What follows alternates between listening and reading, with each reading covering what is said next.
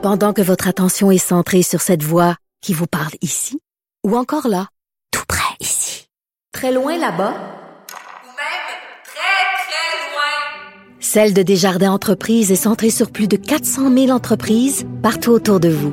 Depuis plus de 120 ans, nos équipes dédiées accompagnent les entrepreneurs d'ici à chaque étape pour qu'ils puissent rester centrés sur ce qui compte, la croissance de leur entreprise. La Banque Q est reconnue pour faire valoir vos avoirs sans vous les prendre. Mais quand vous pensez à votre premier compte bancaire, tu sais, dans le temps à l'école, vous faisiez vos dépôts avec vos scènes dans la petite enveloppe. Hmm, C'était bien beau. Mais avec le temps, ce vieux compte-là vous a coûté des milliers de dollars en frais, puis vous ne faites pas une scène d'intérêt. Avec la Banque Q, vous obtenez des intérêts élevés et aucun frais sur vos services bancaires courants.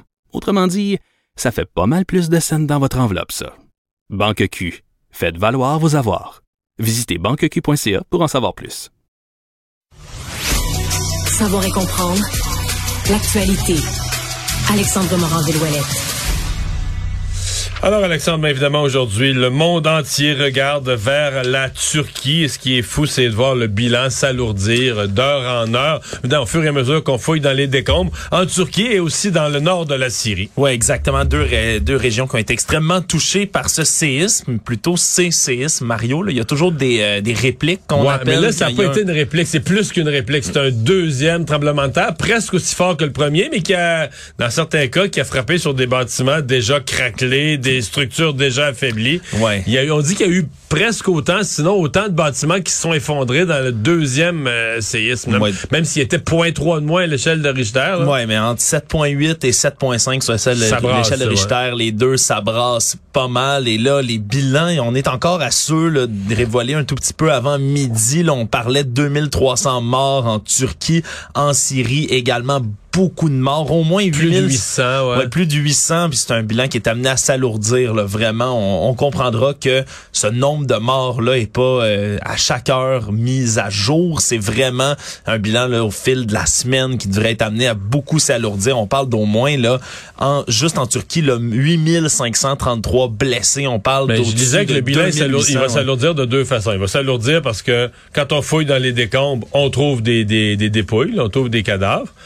Mais il s'alourdit aussi parce qu'il y a carrément des gens qu'on ne va déclarer morts qu'au bout de quelques jours, qui seront disparus, là, complètement. Tu sais, par exemple, quelqu'un qui était dans le sous-sol, qui était dans le fond d'un édifice, qui pourrait devenir, la personne pourrait devenir très difficile à identifier ou à retrouver, en tout cas. Et là, à un moment donné, c'est quelqu'un qui va dire, ben là, regarde, moi, il était dans ce bâtiment-là, je ne l'ai pas vu depuis X jours, on est obligé de conclure que la personne est, est disparue et décédée, là. Ouais, puis c'est absolument affreux aussi de penser qu'il y a des gens qui sont encore vivants en ce moment dans les décombres, mais qui vont périr avant qu'on ait le temps de Mais les dégager, de les retrouver. ça, moi. Ah ouais? Ah oui, c'est lui qui était directeur de la recherche de l'ADQ, jadis à l'Assemblée nationale, était allé plus tard dans sa carrière se retrouver en mission en Haïti Wow, après le séisme? et a été 17 heures secouru par des soldats équatoriens. Wow. Il était pendu, les pieds coincés entre deux poutres, la tête plus basse, là, tout le sang qui te monte à la tête pendant des heures. S'évanouissait, reprenait. Quand, il raconte ça, ça s'écoute même pas. là. Tu viens, tu viens fou à l'écouter dans le sens que tu viens claustrophobe, tu viens. Puis, à un moment donné, il a entendu les chiens, tout ça, des soldats équatoriens, puis ils ont pu, ils ont pu le, le- le déloger de là. Histoire d'horreur, littéralement, et il y a des facteurs. Mais là, aussi, présentement, ce que je viens de décrire, là, probablement qu'en Turquie, il y en a, je sais pas combien Des de centaines, des des centaines, des milliers. milliers, là, Ouais. qui sont coincés, qui sont, qui ont survécu, euh, tu sais, en, coincés entre deux poutres, mais qui, qui ont eu une petite, parce que des fois, dans les, les édifices qui s'effondrent, il se fait des petites zones, des poches des d'air. petites poches d'air, des zones de survie, mais t'es là, t'es coincé, t'es Tu sais pas si les secours vont venir. Puis tout ça, ce bilan-là, Mario, il est encore plus lourd parce qu'il y a une combinaison de facteurs autour de ça. Un, c'est arrivé à une heure, là, lorsque ça s'est déclenché. Il était à peu près 4h30 du matin en Turquie à ce moment-là, dans la région. Donc, les gens étaient chez Peu de eux. réaction. Ben, peu de réactions. Les gens étaient chez eux aussi. Là. Il y avait pas grand monde dehors, dans les rues. Tu sais, tout le monde est, est dans leur bâtiment, dans leur logement, lorsque ça s'est effondré. Après ça, mais c'est aussi que ça s'est passé dans un endroit où il y a une faille, oui, sismique, mais qui est pas active extrêmement fréquemment. On parle d'un dernier tremblement de terre, ça remontait en 1939. Après ça, c'est une région également qui est très peuplée. Et l'autre truc, c'est Pas très riche, fait qu'on n'a pas toujours construit selon les normes euh, de la régie du bâtiment au Canada. C'est vraiment ça l'autre facteur. Là, Tu sais, à des endroits où, par exemple, on sait qu'il y a beaucoup de séismes qui vont se produire. San Francisco, par exemple, vient en tête.